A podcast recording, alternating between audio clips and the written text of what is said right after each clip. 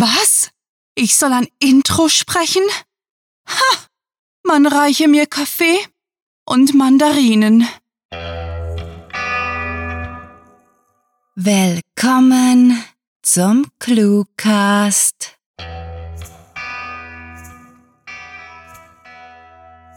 Geliebte Hörer, heute wollen wir euch mit diesen Zeilen die Tiefe unserer Emotionen für euch mitteilen.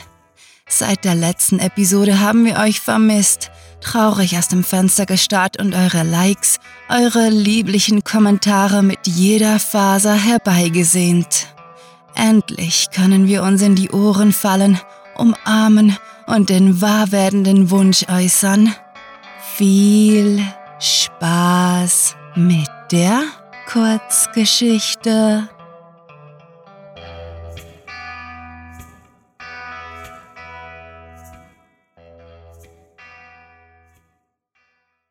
Der Geschäftsmann und ich.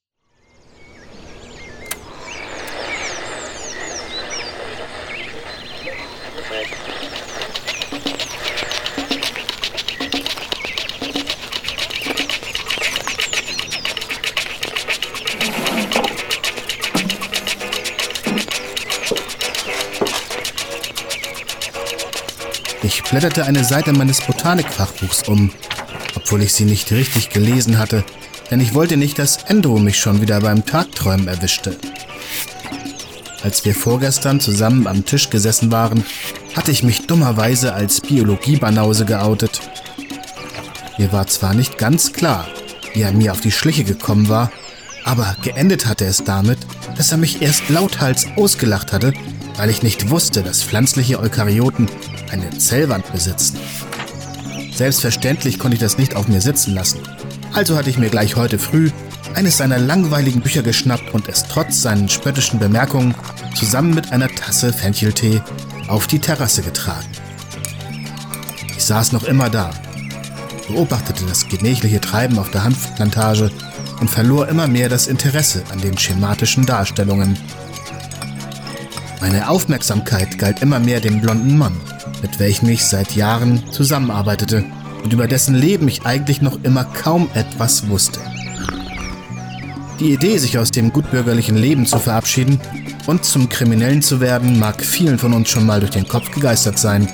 Doch für die allermeisten von uns bleibt es bei diesem harmlosen Gedankenspiel. Jedoch nicht für Andrew. Er hatte es wirklich getan und hatte unter all das, was in den 30 Jahren zuvor zu seinem Leben geworden war, einen Schlussstrich gezogen. Er hatte mir mal erzählt, dass alles angefangen hatte, als einer seiner damaligen Freunde, ein Apotheker, ihm erzählt hatte, wie einfach es doch wäre, die zurückgebrachten Medikamente illegal zu verkaufen. Das hatte ihn dermaßen fasziniert, dass er, wie er nun einmal war, damit begonnen hatte, sich zu überlegen, wie man solche Transaktionen effizient und vor allem sicher gestalten könnte. Erst einmal, hatte er mir erklärt, müsste man herausfinden, welche Leute hinter der regionalen Distribution von illegalen Substanzen steckten. Das wäre im Prinzip ganz einfach, zumindest dann, wenn man genügend Sozialkompetenz besaß, auf einen befreundeten Polizisten rechtschaffen und vor allem sympathisch genug zu wirken, so dass dieser bei einem gemeinsamen Feierabendbier etwas aus dem Nähkästchen plauderte. Man konnte aber auch einfach die Zeitung studieren oder sich mit Junkies unterhalten. Aber das war die langweilige, respektive mühselige Alternative und zudem verpasste man damit die Gelegenheit, vielleicht an Insider-Informationen zu gelangen. Wenn man die Drahtzieher identifiziert hatte, brauchte man eigentlich nur noch zwei Dinge und eines davon war im Zeitalter von Facebook und GPS-Tracking nun wirklich eine Leichtigkeit. Man wollte es kaum glauben, aber selbst größere regionale Lieferanten halten es offenbar für notwendig, sich im Netz wie gewöhnliche Hipster mit ihrer Freundessammlung zu brüsten, womit man sie leichter aufspüren kann als Omas Ostereier. Das andere hingegen verlangte einiges von einem ab. Man kann sogar mit Fug und Recht behaupten, dass nur die wenigsten von uns überhaupt dazu in der Lage wären, das richtig hinzukriegen. Denn was man vor allem brauchte, wenn man sich vom aufsteigenden Bankier zum Drogenkingpin mausern wollte, war ein Set mächtiger Eier. So zumindest hatte Andrew mir das feixend erläutert. Ich habe oft versucht, mir vorzustellen, wie es wohl gewesen sein mochte, als er an einem gewöhnlichen Sonntag an die Wohnungstür eines mittleren Angestellten des Kartells geklopft hatte. Bestimmt war er fürchterlich nervös gewesen. Insbesondere deshalb, weil er das auf gar keinen Fall hatte durchschimmern lassen dürfen. Immerhin war er geradewegs in die Löwenhöhle spaziert. Nur dass er sich weniger Sorgen wegen bissigen Katzen, sondern wegen halbautomatischen Handfeuerwaffen hatte machen müssen. Ich mir recht überlege, hätte er gerade so gut mit einem brennenden Streichholz zu einem Kerosintank rennen können. Und so wie ich ihn kenne, hätte er das vermutlich auch getan, wäre es nötig gewesen.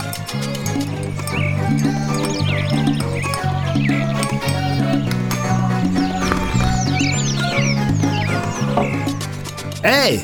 schrie er mir über eine besonders große Hanfstaude zu und deutete mit einem breiten Grinsen auf seinen Hintern und danach auf mich, seine übliche Geste dafür, dass ich meinen faulen Arsch zu ihm bewegen soll. Gespielt genervt strecke ich ihm die Zunge raus, bevor ich das Buch auf die Armlehne lege und mich extra langsam aufrappelte und im Flaniertempo zu ihm ging. Was denn? wollte ich wissen und reichte ihm meinen Bastfächer, als ich die Schweißtropfen auf seiner Stirn entdeckte. Danke. Mann, eine Affenhitze hier. Schenkte ihm ein ernst gemeint mitleidiges Lächeln und merkte tröstend an, dass wir ohnehin in wenigen Tagen abfliegen würden und er mir bald wieder dabei würde zuhören können, wie ich mich über die Kälte beschwere. Also, was ist denn nun? fragte ich ein zweites Mal und beobachtete dabei Juan, der gleichmütig Blüte um Blüte schnitt und sachte in seinen Weidenkorb legte. Siehst du das hier? Ich beugte die mannshohe Pflanze, konnte jedoch nichts Außergewöhnliches erkennen. Also schüttelte ich nach einer Weile den Kopf und sah Andrew forschend an. Das hier, holte er im verschwörerischen Tonfall aus und zupfte vorsichtig einige Blütenfäden vom wohlriechenden Bäumchen. Ist mein neues Produkt. Mel hat es in Toronto gezüchtet.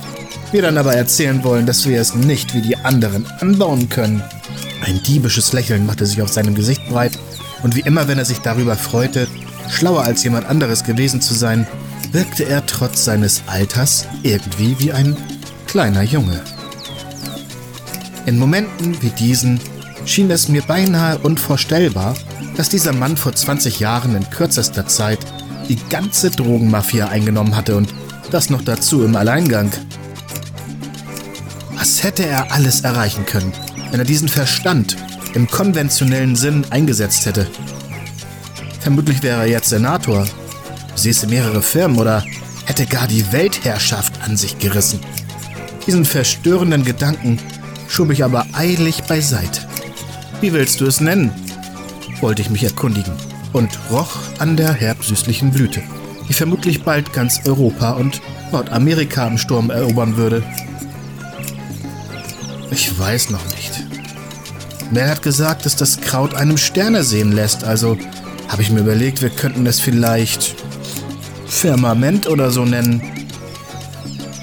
Ich blinzelte einige Male, leicht irritiert und sah ihn dann amüsiert an. Wie poetisch. Oh, ich bitte höflichst um Vergebung, dass ich etwas Poesie ins Drogengeschäft bringen will, meinte er prompt, so dass ich ihn erst sekundenlang sprachlos anstarrte, bevor ich anfing zu lachen.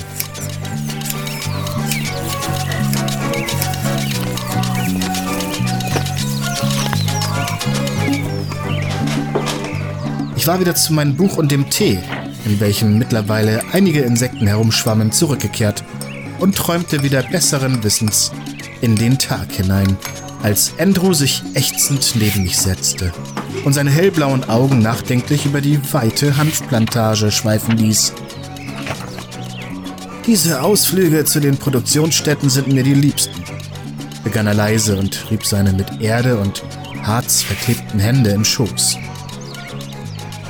Es ist so friedlich hier. Ich erwiderte nichts. Obwohl ich ihn in Momenten wie diesen gerne gefragt hätte, ob er es manchmal bereute und ihm sein normales Leben nicht doch ab und an fehlte. Doch ich war schon lange genug seine Assistentin, um zu wissen, dass ich darauf keine Antwort erhalten würde. Vielmehr noch glaubte ich in unserer gemeinsamen Zusammenarbeit so etwas wie Freundschaft zu erkennen. Und Freunden stellt man keine Fragen, deren Antwort sie fürchten. Ich wusste, wie das war. Es gab weder für ihn noch für mich einen zurück. Also hatte es auch keinerlei Wert, sich darüber den Kopf zu zerbrechen. Zumindest nicht offen, so dass es jeder sehen konnte. Diese Gedanken blieben schlaflosen Nächten vorbehalten. Du hast mir noch immer nicht zu Ende erzählt, wie du Moranes damals von dir überzeugt hast. Er blickte von seinen Fingern zu mir auf und ich war froh, wieder das hübsch selbstgerechte Funkeln in seinen Zügen zu sehen. Einfach, begann er und ich war etwas erstaunt über die Aufregung, die in meinen Eingeweiden kribbelte. Ich habe ihm mein Angebot gemacht, dass er es schlichtweg nicht ausschlagen konnte und ihm etwas versprochen, das ihm kein anderer in seinen Reihen hätte geben können. Andrew kramte einen Glimmstängel aus seiner Hemdtasche und zündete ihn langsam an, so als wollte er mich absichtlich noch etwas länger auf die Folter spannen, bevor er sich auf dem komfortablen Bastsessel nach hinten lehnte und fortfuhr. Ich war sein Zugang zu den Teppichetagen, Benefizpartys und Yachthäfen. Und im Gegensatz zu den meisten Leuten, die in diesem Geschäft tätig sind, habe ich etwas, das man traditionellen Geschäftssinn nennt. Er zwinkerte mir zu und tippte sich dreimal auf die eigene Nase. Etwas, was er immer tat, wenn er mit einer besonders schlauen Idee angeben wollte. Bevor ich aufgetaucht bin und die Vertriebsagentur aufgebaut hatte, haben diese Idioten hauptsächlich auf der Straße verkauft und sich wie Kinder auf dem Schulhof geprügelt. Damit schien für ihn die Erklärung beendet, denn er begann im Zeitschriftenstapel zu wühlen. Wohl auf der Suche nach einem Kreuzworträtsel griff sich dann einen Bleistiftspitzer, mit welchem er sorgfältig das Holz von seinem Stiftstummel wetzte. Wie ging es weiter? wollte ich dann wissen, worauf er mich perplex ansah, ganz so, als würde er meine Frage nicht verstehen. Wie bist du Uranus losgeworden und wie hast du es zu Beginn vermieden, dass jemand direkten Kontakt mit dir hatte? Insbesondere die zweite Frage wurmte mich schon seit Ewigkeiten, denn absolute Diskretion war die einzige Möglichkeit, sich in diesem Geschäft zu schützen. Und Andrew hatte es geschafft, ein Geist zu bleiben. Der Puppenspieler, den das Publikum nie zu Gesicht bekam. Wie hatte er all das aufziehen können? Die ganze Organisation, die wie ein globaler Konzern agierte. Mit Tochterfirmen und Geschäftspartnern, ohne dass ihn jemals jemand persönlich kennengelernt hätte. Es sei denn, es war sein Plan gewesen. Wenn ich das wüsste, wenn mein Mentor mir endlich diesen letzten Trick beibringen würde, dann würde ich tun können, was mein Vater von mir verlangt hatte. Ich vermied es, Andrew anzusehen. Er war mein Freund und ich wünschte, das würde für immer so bleiben können. Aber ich war eine Moranis und hatte nie eine Wahl gehabt. Ach je, seufzte er grinsend und streckte seinen Arm aus, um mir sachte auf den Oberschenkel zu klopfen. Deine Zeit, mich zu verraten, ist noch nicht gekommen.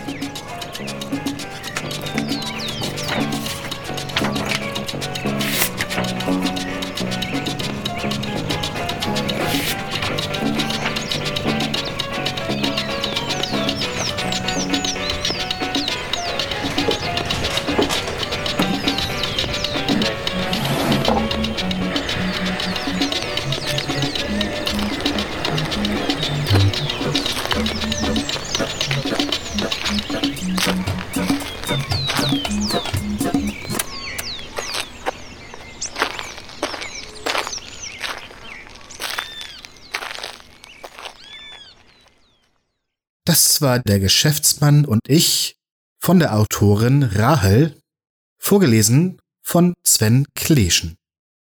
Das Setting war eine Hanfplantage.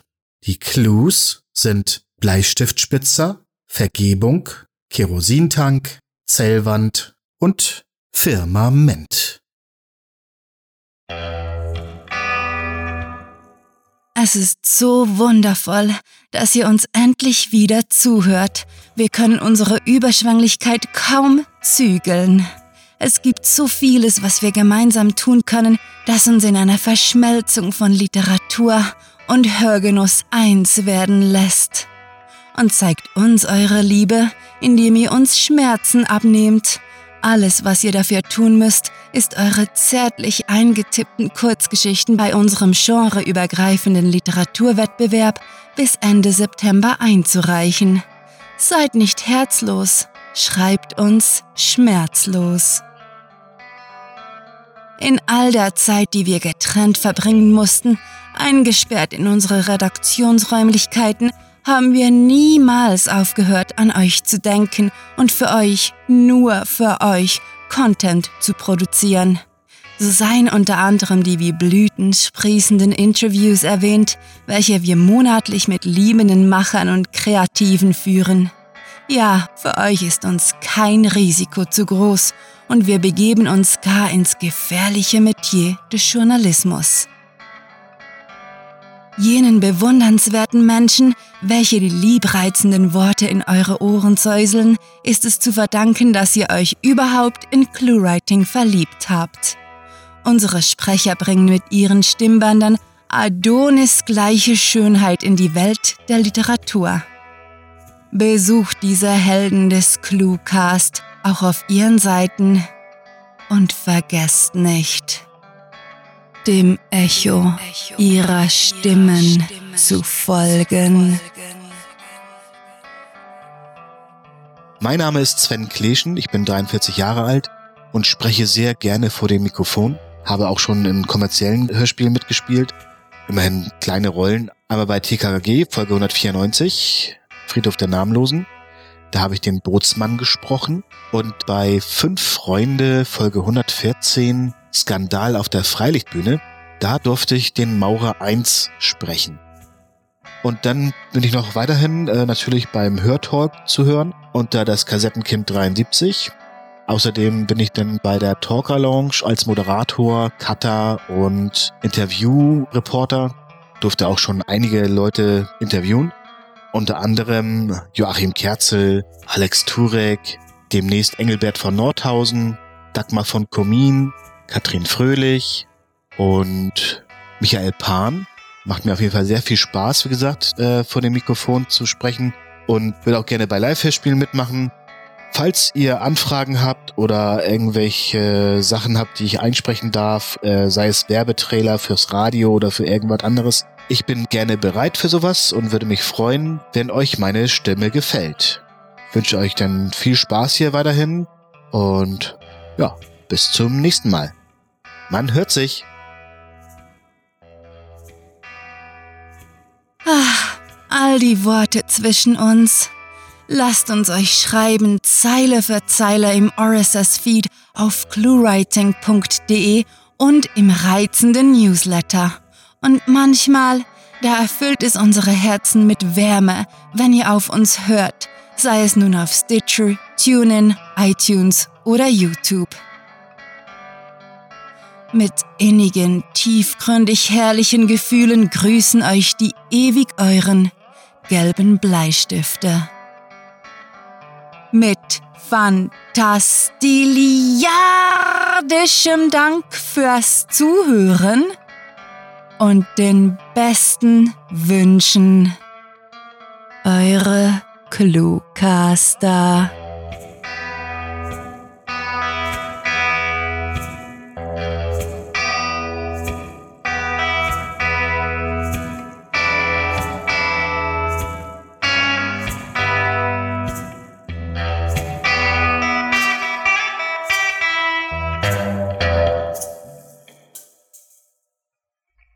Kürzesten Stifte in unserer Buntstiftschachtel sind ClueWriting Gelb und ClueCast Gigantronisch.